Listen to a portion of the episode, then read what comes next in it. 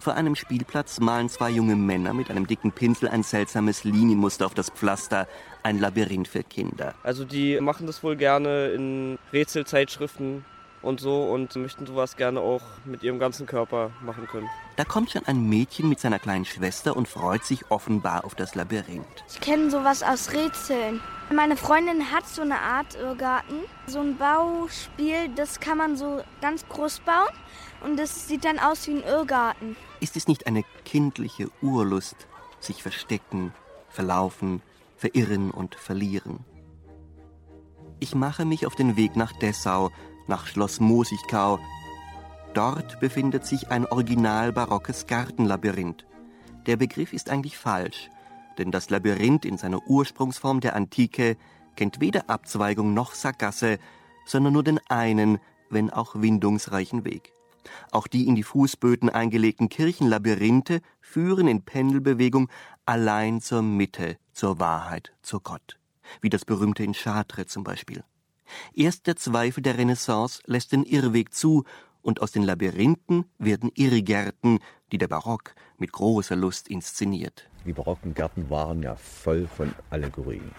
Und so ist also auch der Irrgarten eigentlich ein Gleichnis, ein Gleichnis auf die Irrungen und Wirrungen des Lebens. Der Hofgärtner Ralf Wels und die im Schloss tätige Kunsthistorikerin Christina Schlansky erwarten mich im Park von Schloss Mosigkau, einem der kleinsten und spätesten Barockgärten. Dieser Fischteich ist auch schon ganz alt und hier hat man in den Hecken Tegel gespielt und Buhl. Und da drüben war noch so eine Spielecke, wo man Karussell fahren konnte und Luftschaukel fahren es war übrigens sehr beliebt, nach Mosikau zu fahren, um sich hier zu amüsieren und Promenaden zu machen.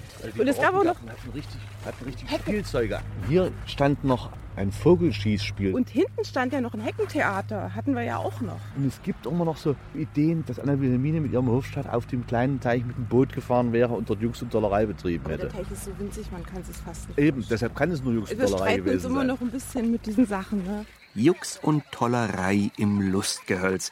Das ist vor allem das erotische Amüsement. Der im Irrgarten der Liebe herumtaumelnde Kavalier heißt ein Roman von Johann Gottfried Schnabel aus dieser Epoche von Barock und Rokoko. Sommernachtsträume, oft in der Oper und auf der Bühne verwendet. Man hört einander.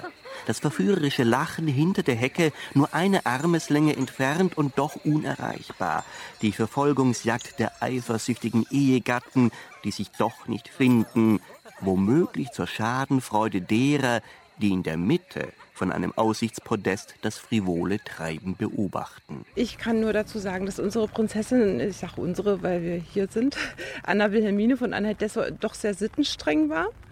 Ob das hier wirklich so war, wie überliefert, dass also die so betrunken teilweise waren, dass sie nicht mehr aus dem Irrgarten kamen oder dort verschwanden und stundenlang nicht wieder rauskamen, davon ist hier leider nichts überliefert. Gar nichts. Diskretion ist die Tugend des Irrgartens. Ein leichter Landregen hat eingesetzt. Wir sind am Irrgarten angekommen, der im Winter abgeschlossen bleibt wirklich komisch. Ich bin hier noch nie im Herbst durchgegangen. Ja, ich komme im Winter auch relativ selten rein, außer wenn ich Korrekturschnitt mache. Der Mosigkauer Irrgarten ist zwar im Laufe der Jahrhunderte immer wieder verändert worden, doch die Grundform blieb so erhalten, wie sie Mitte des 18. Jahrhunderts Christoph Friedrich Brose einer der Vorgänger von Ralf Wels, angelegt hatte. Wir unterscheiden ja erstmal zwei Formen. Einmal diese organischen weichen Formen und dann gibt es ja den anderen Irrgarten, der aus konzentrischen Quadraten oder konzentrischen Rechtecken besteht. Das heißt also lauter Rechtecken, die nach innen immer kleiner werden und ab und zu einen Durchbruch haben, damit man durchgehen kann. Während dies hier sind also diese organischen Formen mit nur einem Eingang und einem Mittelpunkt, also eine ganz typische Irrgartenform. Es gab ja im Barock richtig Kataloge. Das Vorbild für Mosigkau findet sich in Antoine Joseph Desalliers d'Argenvilles Traktat über die Gartenkunst unter dem Stichwort Wirbellabyrinth.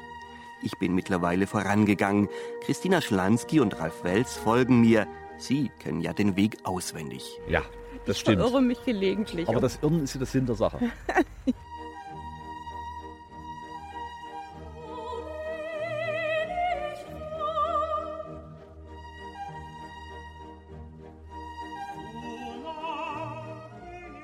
Es sollte mir nicht schwer fallen, den richtigen Weg zu finden. Schließlich bieten die entlaubten Hainbuchenhecken jetzt recht freien Durchblick. Jetzt ist es soweit. Sie haben die Sackgasse erreicht. Es war so vielversprechend. Das war so vielversprechend und trotzdem kommt eine Sackgasse. Das ist eben wie der Irrgarten als Gleichnis des Lebens. Ne? Ja. Es gibt vielversprechende, bequeme Wege und plötzlich sind sie doch Sackgassen. Es ist wie verhext. Zwar kann ich die Mitte sehen, aber ich komme dort nicht an. Es gibt einen Trick, wie man das Irren vermeiden kann. Aber damit wird natürlich der Irrgarten entromantisiert. Man muss immer mit der linken Hand an der linken Wand oder immer mit der rechten Hand an der rechten Wand langlaufen und das nicht verlassen. Eine Sackgasse. Dabei bin ich doch der linken Hand gefolgt. Nee. Ja, doch, wenn Sie der linken Hand gefolgt sind, ist richtig. Dann müssen Sie einfach die Sackgasse auslaufen und weiter mit der linken Hand laufen. So war der Sinn der Sache. Es geht mir noch eine Weile so, aber dann irgendwann. Na also, na also. Wir sind endlich in der Mitte angelangt. Einst stand hier eine mächtige Platane, Symbol für den Lebensbaum. Raus aus dem Labyrinth ist so schwierig wie reinkommen. Ich fahre weiter nach Altjesnitz, gar nicht so weit von Mosigkau entfernt. Dort ist ein barocker Irrgarten, noch älter, noch größer und noch viel schwieriger. Das Wetter ist lausig. Schwere Wolken hängen über dem flachen Land. Die Bürgermeisterin, die den Schlüssel zum Irrgarten in Verwahrung hat, wollte unbedingt die Führung selber machen, und jetzt ist sie nicht da. Telefonisch nicht erreichbar. Zu Hause ist sie auch nicht. Ich warte. Eine Stunde, zwei Stunden. Von Minute zu Minute steigt mein Zorn. Ich rüttle wütend am Tor. Und siehe da, es geht auf. Wenn ich nun schon mal da bin, einmal durch, vom Aussichtspodest in der Mitte ein paar Fotos, fertig ist die Laube und wieder nach Hause. Der Irrgarten misst 50 auf 50 Meter. 400 Meter lang sei der kürzeste Weg zur Mitte. Dazu brauche man sechs Minuten. Ich brauche aber viel länger. Als ich endlich die Aussichtsplattform erklimme, ist mir längst alles egal. Mir ist kalt, ich bin durchnässt, in mir lodert der Ärger und ich will nur eines, auf dem schnellsten Wege nach Hause. Ein Weg sieht aber aus wie der andere. Ich habe das Gefühl, ich umkreise zigmal das Zentrum, ohne wirklich dem Ausgang jemals näher zu kommen. Mein ansonsten zuverlässiger Orientierungssinn nützt mir hier gar nichts. Wie sagte der Hofgärtner von Mosigkau? Linke Hand, linke Wand, links, links, links. Ich gehe immer links. Aber war ich hier nicht schon? Das Seltsame, ich gehe immer vorwärts, nie zwingt mich eine Sackgasse zum Umdrehen.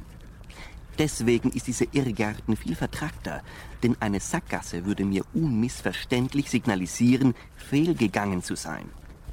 Ich laufe schneller. Nebel steigt auf und die Dämmerung setzt ein. Kein Entkommen. Ich bin wieder in der Mitte angelangt.